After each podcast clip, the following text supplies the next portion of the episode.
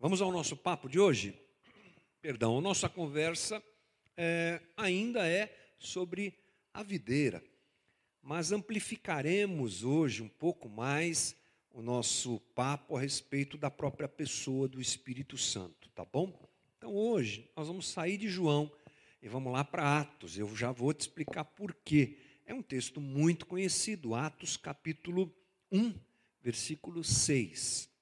São palavras de Jesus aqui que devem ser observadas por nós. E diz assim, Atos 1, 6. Então os que estavam reunidos lhe perguntaram: Senhor, é neste tempo que vais restaurar o reino a Israel?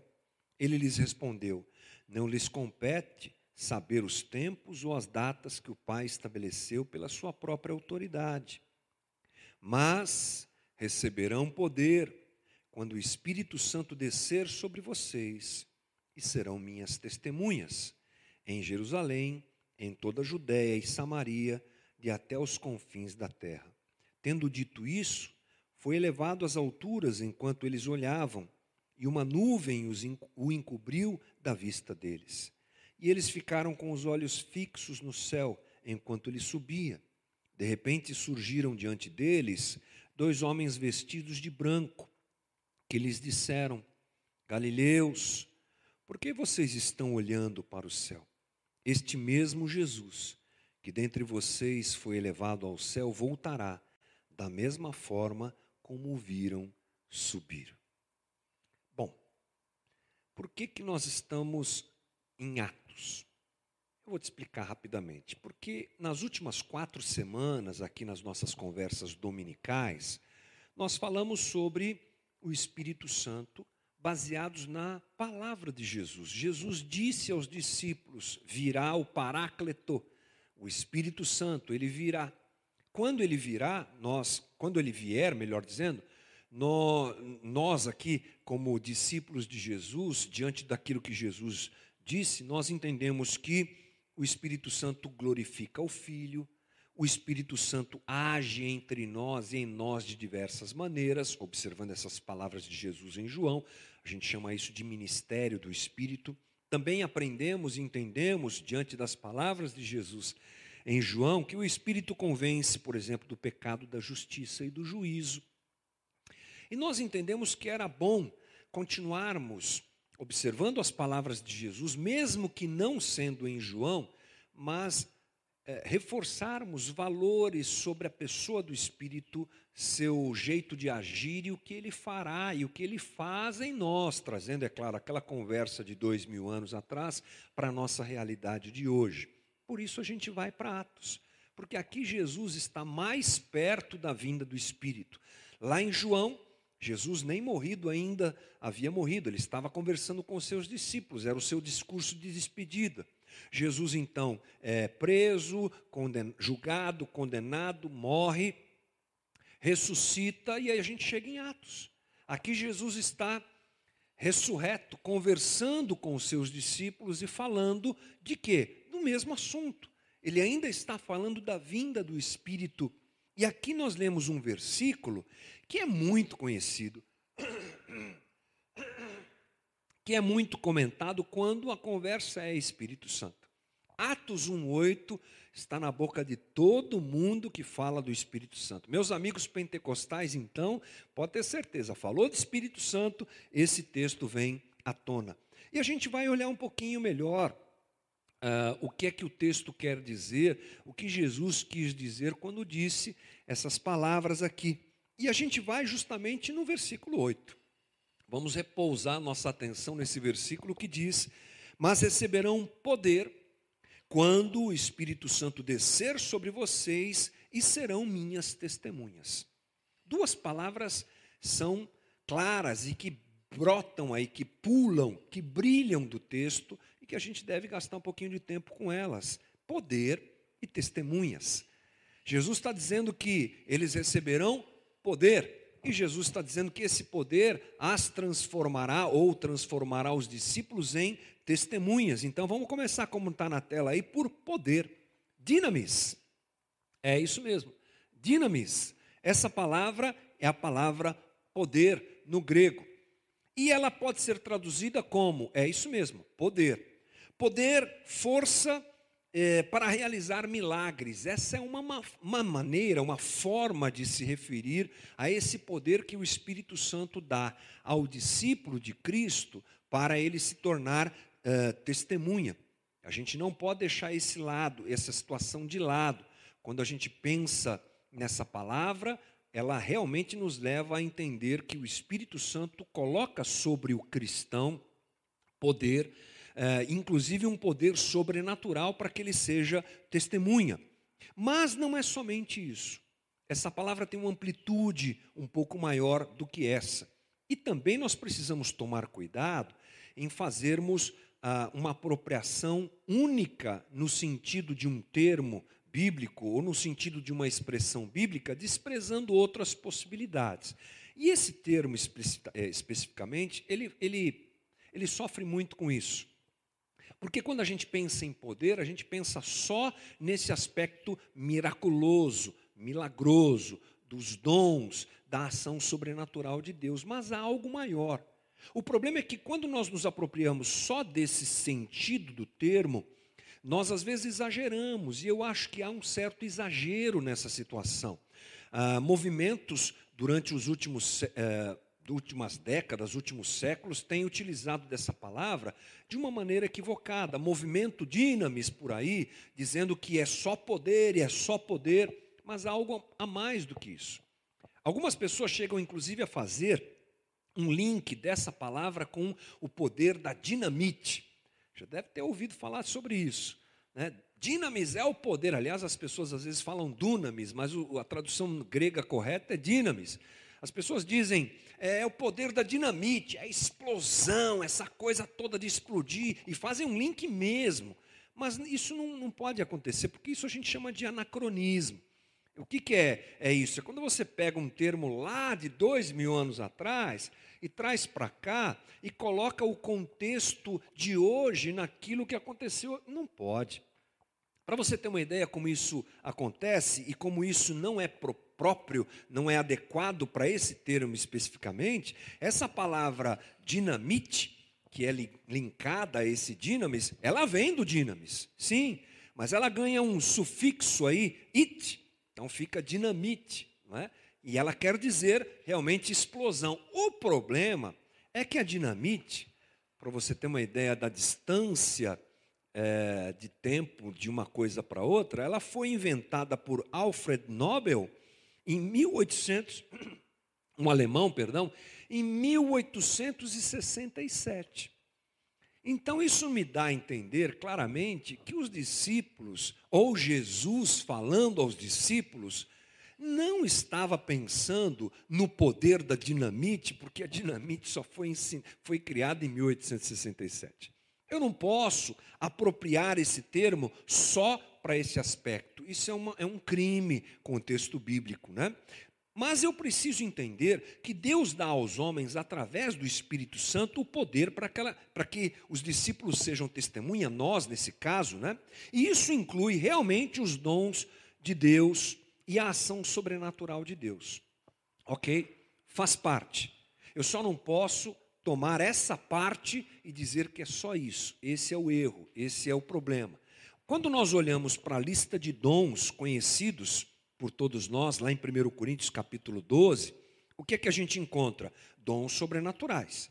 Palavra de sabedoria, palavra de conhecimento, fé, curas, milagres, profecia, línguas, interpretação de línguas, discernimento de espíritos.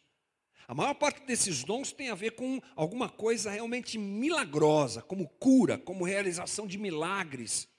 Deus nos dá isso para sermos testemunhas de Cristo nesses dias, eu não tenho dúvida. Mas quando eu olho para as outras listas de dons dadas por Deus aos discípulos, dadas pelo Espírito Santo aos discípulos para que sejam testemunhas, eu encontro coisas muito comuns, coisas do dia a dia, como por exemplo, em Romanos 12, 6, a gente tem lá profecia, serviço. Serviço não é nem um pouco milagroso, né? Ensino, também não tem glamour nenhum em ensinar, mas é um dom dado por Deus aos discípulos para testemunharem nesses dias contribuição. o dom de contribuição não tem nada de sobrenatural, né? Ele é, mas é um dom dado pelo, pelo Espírito. A liderança, a misericórdia. Temos também em Efésios 4, mais uma lista de dons que fala sobre os pastores, sobre os mestres, é? sobre aqueles que servem a igreja.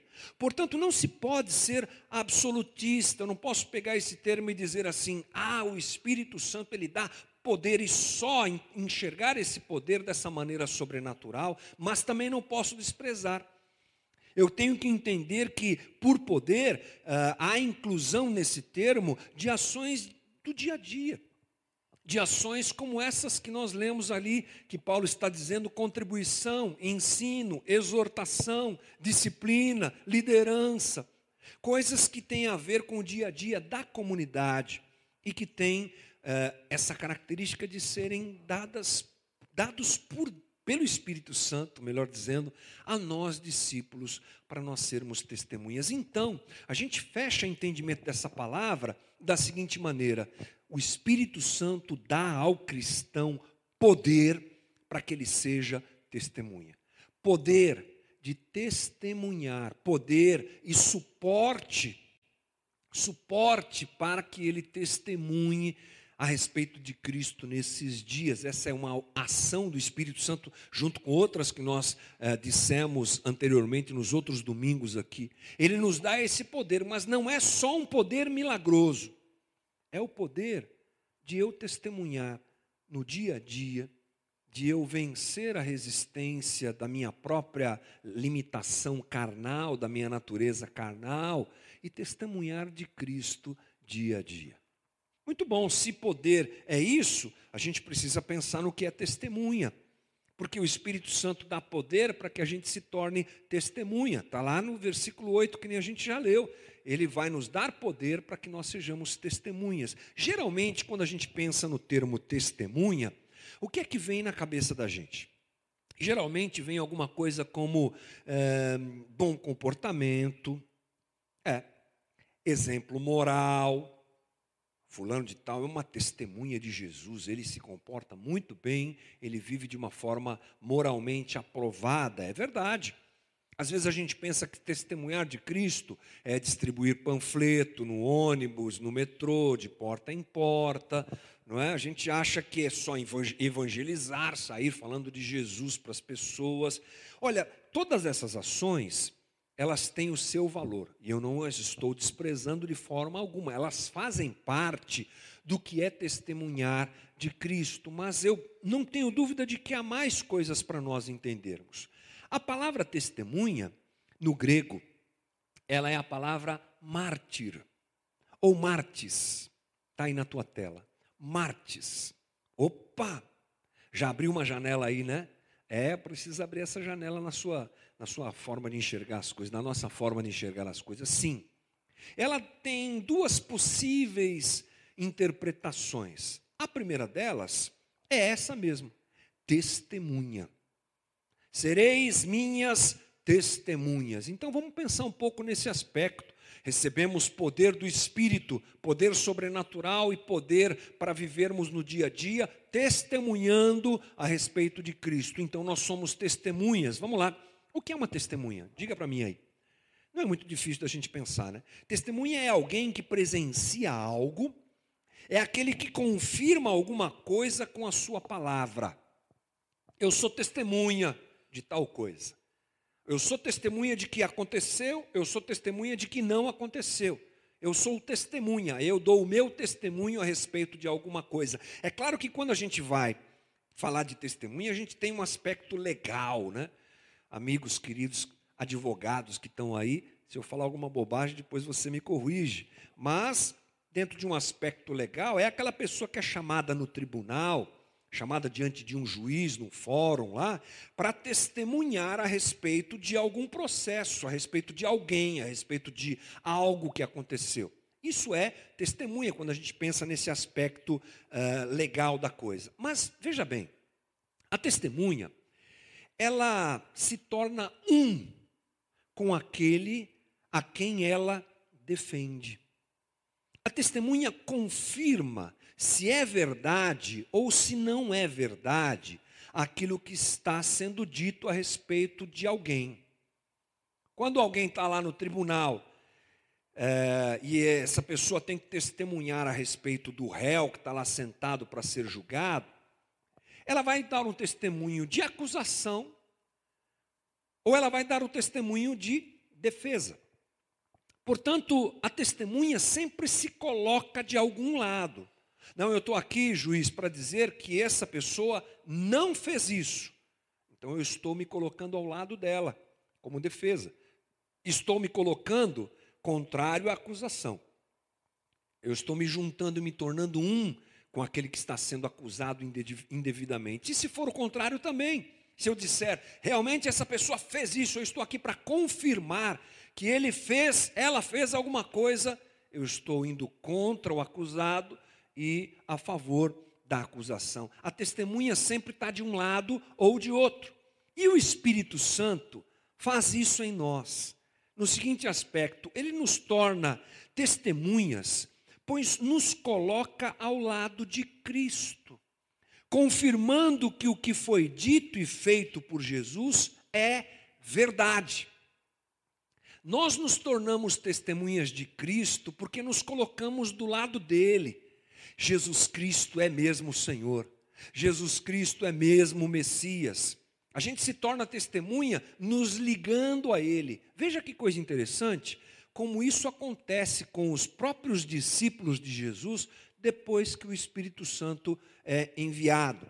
Atos 10, 39 diz assim: Nós somos testemunhas, mártires de tudo o que ele fez na terra. Pedro falando sobre Jesus aqui, na terra dos judeus e em Jerusalém, onde o mataram, suspendendo-o num madeiro. Que é que Pedro está fazendo aqui? Ele está defendendo Jesus, ele está testemunhando a favor de Jesus, ele está corroborando com a realidade, com a verdade a respeito de Jesus, está se ligando a Jesus como uma testemunha. É isso que o Espírito Santo faz. O detalhe é que, quando Pedro se coloca ao lado de Jesus, ele se coloca contra os acusadores de Jesus. A gente vai chegar já já nisso. Mas é isso que acontece com a gente. Se eu me torno testemunha do Cristo, eu me oponho imediatamente aos acusadores de Cristo. Já já a gente pensa mais sobre isso. Mas a segunda forma de pensar na palavra mártir é justamente esse texto, esse termo, mártir. Mártir, a raiz da palavra já nos diz, não é? A raiz da palavra já entrega que é isso aqui que a gente deve, pode pensar também. E o que é ser um mártir? É sofrer ou morrer pelo evangelho. Essa palavra foi criada, só a título de esclarecimento, dentro dessa realidade. Hoje ela pode ser usada quando alguém morre por uma ideologia, quando alguém morre defendendo uma filosofia, uma ideia. Ok, fulano de tal foi mártir para aquela ideia, mas essa palavra se origina pela morte, pelo sofrimento e pela morte dos nossos irmãos por amor a Cristo. Ser um mártir é ser alguém que morre por amor a Cristo, originalmente, é aquele que crê absolutamente no Evangelho a ponto de morrer por ele. E esses dois termos, testemunha e mártir, estão ligados, podem se apresentar de forma interligada. Testemunha é aquele que diz, sim, Jesus é o Senhor. Aquele que testemunha pode se tornar um mártir porque ele se, ele se manifesta sua aliança, sua ligação com Jesus e contra o sistema, contra aqueles que acusam Jesus. E isso pode trazer uma consequência que a gente chama de martírio e transformar a testemunha num mártir. Espero que você esteja entendendo essa conversa. A gente vira testemunha de Cristo e a gente pode virar mártir também, porque a ideia de Jesus ao dizer que nós, discípulos, seríamos suas testemunhas também é essa. É a possibilidade do sofrimento pelo Evangelho. Quando a testemunha declara a razão de alguém, ela se coloca não é? Na contramão do outro, em oposição a alguém. Já disse isso aqui. Então, quando você, por exemplo, é, eu, eu tenho algumas experiências, o pastor sempre tem essas experiências, né? Vai aconselhar um casal que está se divorciando. Aí senta o marido, senta a esposa, o marido fala, fala da esposa e reclama, é isso, é aquilo, é aquilo, aquilo outro. E ele espera que a gente, que eu fique do lado dele, que o pastor fique do lado dele, e imediatamente vai ficar contra a esposa. A esposa depois fala, fala, fala, ela espera que o pastor fique do lado dela, contra o marido. Sempre há alguma expectativa nesse sentido, né? Quando um discípulo de Cristo se torna sua testemunha, naturalmente ele se coloca em oposição ao sistema que rejeita Cristo. Quando eu tomo partido de Jesus, quando essa ação do Espírito acontece em mim, eu digo, não, Jesus Cristo é o Senhor e acabou, eu estou naturalmente, imediatamente, me colocando em oposição àqueles que acusam Jesus. E a consequência disso pode ser até o martírio, até a morte. Nós temos histórias, aliás, o martírio, os mártires fazem parte da história do cristianismo, gente é uma realidade histórica do cristianismo. Eu tenho lá em casa um livro chamado O Livro dos Mártires, contando dezenas de histórias de homens e mulheres que morreram pelo Evangelho, um termo usado justamente para definir o que esses homens viveram. Por exemplo, Estevão morreu apedrejado por defender a Cristo. Tiago, Pedro Diz a história que Pedro nem sequer quis morrer de uh, crucificado como Cristo, ele exigiu ser crucificado de cabeça para baixo, para não ser crucificado como seu Senhor. Paulo, martirizado em Roma, morreu em Roma. Os pais da igreja, muitos e muitos deles deram a sua vida por Cristo e pelo Evangelho, porque testemunharam a favor de Cristo e confessaram Cristo com a sua vida que ele era o Senhor, isso realmente incomodou todo o sistema que acusava Jesus, que era contrário ao Evangelho. Agora, não se engane, essa realidade é, de martírio continua acontecendo nos dias de hoje. Há pouco tempo atrás, talvez dois, três anos atrás, nós fomos impactados pela imagem dos nossos irmãos cristãos lá no Egito, os copta. Eles foram, vários deles, mortos pelo Estado Islâmico degolados. Você lembra disso? Uma cena aterrorizante, os, os irmãos de joelho na praia e os, os caras lá do Estado Islâmico degolando aqueles irmãos, uma coisa absurdamente bárbara. O martírio de cristãos continua acontecendo ainda hoje. Esses homens e mulheres, eles foram tomados por uma paixão avassaladora e essa foi a ação do Espírito na vida deles. Esses homens não podiam confessar outra coisa senão seu amor e devoção completa a Cristo. E por causa disso perderam, inclusive, a sua vida. Essa é a obra do Espírito em nós. Esse é, essa é a demonstração deste poder que enche a vida do cristão e leva o cristão a ser tão apaixonado por Jesus que ele não tem como negar, ainda que isso lhe custe alguma coisa, ainda que isso lhe custe a liberdade. Em casos extremos, como eu disse aqui, ainda que isso lhe custe a vida. Alguns exemplos desses irmãos que morreram por serem testemunha de Cristo, são tão fortes que eles nos impactam, como foi o caso de John Huss. Ele foi um pensador e reformador religioso, um dos precursores da reforma lá na Europa, e em 1415 ele foi condenado à morte. Porque a reforma, você sabe, foi um movimento dentro da própria igreja, que naquela época era uma só e que vendia indulgências e praticava um evangelho bem entre aspas, né? Um evangelho entre aspas mesmo, que não era evangelho. E Deus foi despertando homens para que houvesse uma ruptura com aquilo, uma oposição a um sistema estabelecido. John Huss foi um deles, Martinho Lutero, tão conhecido, foi outro. Mas o que aconteceu é que em 1415, John Huss foi condenado à morte, à fogueira. Um dos homens poderosos da época def tentou defendê-lo e disse para ele: Tudo bem, é só você negar o que você falou. Ele falou: Como eu vou negar o que eu falei? Essa é a realidade da minha vida. Eu não posso negar o que eu falei. E ele foi para a fogueira. E dizem os historiadores que enquanto o fogo ardia, John Huss cantava hinos que glorificavam a Jesus. O que é que aconteceu com esse homem e com tantos outros que puderam dar a sua vida pelo Evangelho. O que é que faz alguém chegar a esse ponto? Um amor avassalador, uma paixão absoluta pelo Cristo que é seu Senhor e seu Salvador. Esses homens estavam tão convictos a respeito de Jesus, de suas palavras e de seus feitos, que isso se tornou vital na sua vida e decidiu as suas vidas.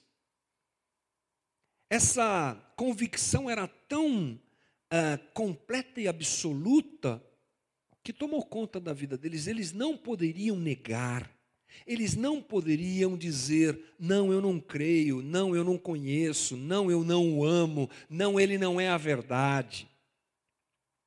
Veja que esse processo vai ocorrendo na vida do cristão e essa certeza absoluta vai ganhando espaço dentro do cristão, dentro do discípulo de Cristo, conforme o Espírito Santo vai nos trabalhando.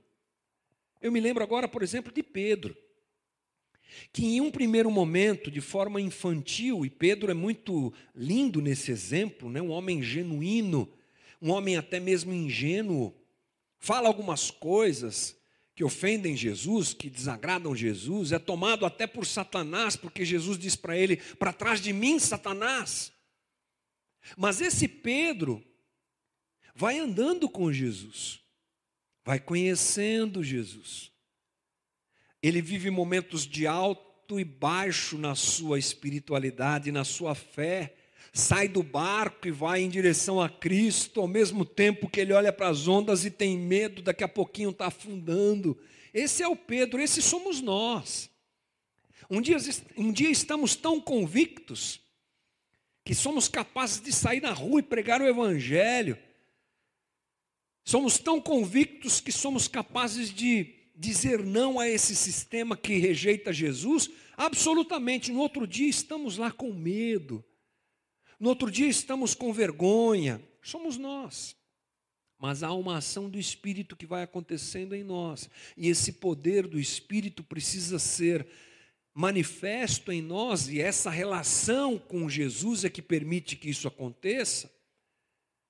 E a gente chega ao ponto de ver Pedro, como eu disse agora há pouco, morrendo por Jesus, morrendo pelo Evangelho. É uma obra que Cristo quer fazer em mim e em você.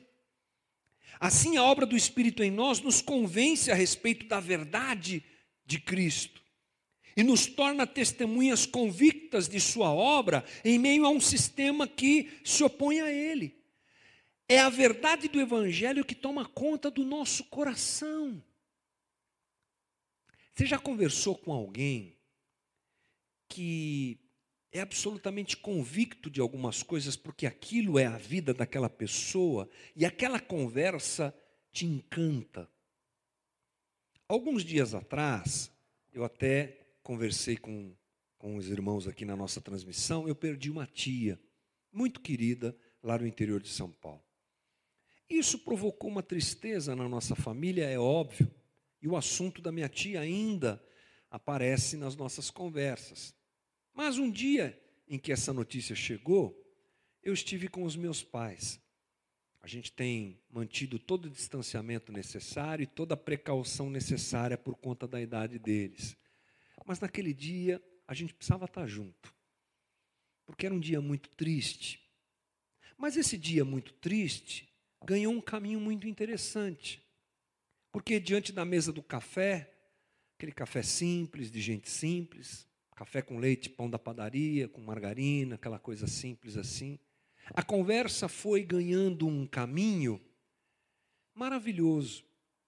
Mamãe começou a falar da infância dela lá na Varpa.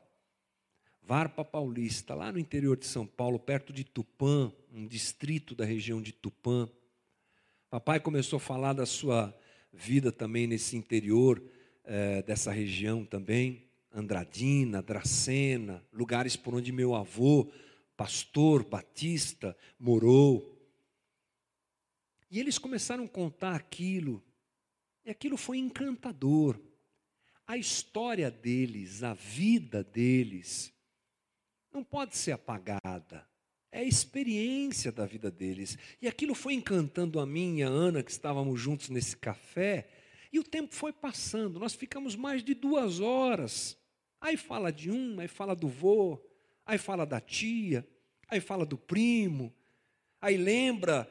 Eu me lembrei de tantas viagens que eu fiz lá para o interior, para Tupã. Eu era pequenininho cinco anos de idade. A mamãe até mandou uma foto para mim esses dias de uma viagem que eu, que eu lembro que comentei lá. É a história da vida da gente, é a história da vida deles, que nos encanta pela verdade que é a, a história da vida deles. Eu penso que esse movimento que o Espírito Santo faz com a gente leva a gente a ser testemunha de Cristo, porque não tem como ser diferente. Quando eu abro a boca para falar, não dá para falar de outra coisa, porque é a minha vida, porque é a minha vida como discípulo, ligado a Cristo, as experiências que a gente tem com Jesus, a história que a gente vai vivendo com Jesus. Não foi isso que aconteceu com os discípulos. Como é que eles iam dizer outra coisa, gente? Como é que eles não iriam testemunhar diante de tantos judeus, diante de um sistema contrário a Cristo? Como? Essa verdade impacta as pessoas. Ela é fruto da ação do Espírito em nós e da nossa caminhada com Jesus. E Pedro, quando prega, o que, que ele prega? A verdade da sua caminhada com Jesus. E logo no primeiro momento, três mil pessoas se convertem. Quando ele conta a verdade da sua vida. Quando ele conta da sua paixão por Jesus, se paixão for o melhor termo que eu posso usar aqui, mas acho que dá para a gente entender. Quando ele, ele abre a boca, o que é que sai? Somos testemunha de, testemunhas de Cristo quando vivemos o Evangelho e quando nós o carregamos como realidade existencial, quando ele é a nossa vida, quando ele não é um discurso religioso, hipócrita. A gente impacta as pessoas e o Espírito Santo nos auxilia nisso. Quando o Evangelho é nossa, o nosso ar, a nossa história, a nossa vida. E talvez por explanarmos isso, a gente arrume inimigos. Tudo bem. Talvez a gente perca coisas. Tudo bem. Aí vem o lado do martírio, do mártir. Longe dos nossos irmãos que morreram, não acredito nisso hoje. Mas quando a gente se coloca ao lado de Jesus, a gente imediatamente se coloca contrário ao mundo que rejeita Jesus, ao cosmos que rejeita Jesus, ao sistema que não acredita em, em Jesus. E a gente pode, nesse conflito de situações, perder algumas coisas. E esse perder eu também encho ele de aspas. Mas esse é o caminho, primeiro, para a gente viver o evangelho que a gente tanto diz que vive, que ama a Jesus. Se amamos a Jesus, esse é o caminho. E é o jeito da gente ganhar esse cosmos para Cristo. Porque tem jeito. As pessoas olharem para você e te ouvirem falando de Jesus de maneira apaixonada. Algumas vão rejeitar, algumas vão te criticar, talvez você perca o emprego, talvez aconteça uma coisa ou outra. Ok, mas é isso que Jesus espera de nós. Sermos testemunhas de Cristo nesses dias, demonstrando nosso amor por Jesus, sendo suas testemunhas, sabendo que essa é a obra do Espírito de Deus em nós. O mais incrível de tudo isso, gente, é que a gente é empurrado para ser testemunha, a gente fica sabendo que um monte de gente morreu por causa disso, dá até um negócio, dá até um medo, né? Então, mas a primeira coisa que a gente precisa se lembrar para que esse medo seja tirado de nós é que o próprio Espírito de Cristo está em nós. Primeira coisa. Eu acho lindo o jeito, a maneira, a forma do Evangelho ser e de servir um Deus que não diz assim, vai lá, vai ser minha testemunha, mas como o Senhor? Não, vai lá, testemunha aí, fala bem de mim. Primeiro, que ele não diz para nós fazermos nada que ele já não tenha feito. E segundo, que ele vai com a gente. Né? É tipo pai ensinando o filho a andar de bicicleta, já que hoje é dia dos pais, né? Como é que pai ensina o filho a andar de bicicleta? Põe na ladeira, solta e vai, oba, vai. Não, vai segurando o banquinho junto, vai até uma hora que o. No nosso caso, ele nunca larga o banquinho da bicicleta. Ele está sempre com a gente. Aliás, ele está dentro da gente. E a gente vai testemunhando dele e ele junto com a gente. Porque o Paráclito está em nós. O Espírito Santo, esse prometido por Jesus, está em nós. E a gente pode dar uma trombada ali, outra aqui. E a gente pode perder coisas sim. A gente pode perder situações sim. Mas quem quiser salvar a sua vida, vai ter que perdê-la. Jesus já disse isso. Faz parte desse processo de se viver o Evangelho, mas nunca sozinho, ele sempre com a gente lá. Ele sempre com a gente lá. É o que faz John Us morrer cantando hinos que glorificavam a Jesus. Você acha que Jesus não estava lá com ele? E a última coisa para a gente fechar nossa conversa é a gente se lembrar que esse Cristo que foi, virá. Lembra qual foi a conversa lá no texto inicial que nós lemos?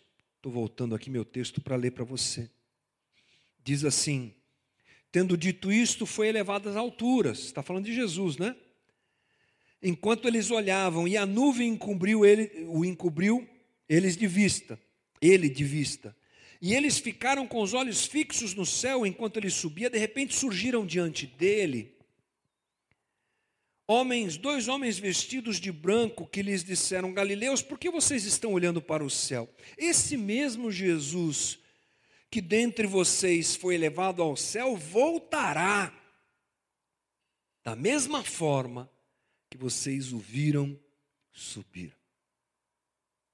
Essa é uma palavra de esperança e de ânimo para a gente fechar nossa conversa de hoje, muito especial.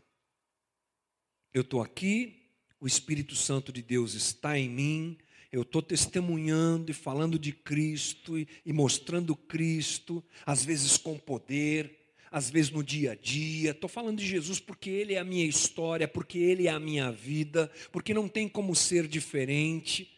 Isso vai abrindo os olhos das pessoas, isso vai encantando alguns, uh, vai deixando alguns felizes e eles são atraídos a Cristo pelo jeito que a gente testemunha. Esse testemunho pode gerar dor? Pode, Jesus nunca nos enganou. Esse testemunho pode gerar o martírio? Pode. Mas a gente está fazendo tudo isso na esfera do tempo de esperar a volta de Cristo. O dia que ele voltar e a cidade descer e tudo isso daqui for restaurado, é o que os anjos dizem aos discípulos: façam e vivam assim, olhando para cima, ele está voltando. Não é? Ele está voltando. Eu estou esperando o meu Senhor. É a música do resgate que fala sobre isso, né? Para todos os efeitos, eu fico preparado e em paz. Eu estou esperando a tua volta, Jesus. Enquanto isso, eu sou testemunha, porque o amor de Jesus está em mim. Meu irmão, a minha oração hoje, por mim e por você, é essa aqui que eu anotei e vou ler para você. Que o Espírito Santo trabalhe meu coração, para que eu me torne cada dia mais, mais apaixonado por Jesus, pelo seu Evangelho, pela sua obra, e assim eu testemunho com o poder do Espírito Santo, mesmo diante de um sistema que o rejeita, que rejeita a verdade do Evangelho, e que Deus me fortaleça para ser testemunha, talvez mártir em algum aspecto, mas que tudo realmente contribua para que o mundo conheça Jesus. E a gente assim faz o que a gente tem que fazer e é feliz por fazer o que a gente tem que fazer e viver o que a gente tem que viver. Essa é a minha conversa de hoje para você, para com você. Eu espero que você guarde tudo isso no teu coração em nome de Jesus. Querido Jesus, obrigado por esse domingo. Obrigado por essa conversa. E eu te peço, tem misericórdia, porque aquilo que eu não consegui falar do jeito que tem que ser dito, que o Senhor coloque no coração dos meus irmãos. Que o Senhor insira, traduza, adeque ao entendimento de cada um essas, essa conversa toda, essas esses detalhes e a realidade desse papo hoje aqui, Senhor. Que entre na cabeça, no intelecto, mas desça para o coração. Faz de nós, pelo poder do Espírito Santo, testemunhas do Cristo nestes dias. Não como obrigação de quem tem que distribuir folhetos para sentir a sua consciência mais tranquila. Não por obrigação de quem tem que cumprir uma escala, não por obrigação de quem tem que confessar a sua fé, por algum tipo de situação pessoal, mas que seja a realidade da nossa vida, a realidade da nossa existência, porque o Senhor habita em nós. E o nosso amor por Ti, Senhor, aumente pelo Teu trabalhar em nós, pelo trabalho do teu Espírito em nós, e nós sejamos as tuas testemunhas nesse mundo falido, incrédulo, nesse mundo que despreza a tua misericórdia e graça e te despreza, Jesus. E se isso gerar para nós martírio, que o Senhor nos ajude a entendermos que essa é a parte que viveremos junto contigo Enche o nosso coração de esperança nesses dias, porque sabemos que o Senhor é Deus que cuida de nós. Obrigado por esse domingo, obrigado pela vida dos pais, mais uma vez eu oro, e obrigado, Senhor, obrigado. É a nossa oração em nome de Jesus. Amém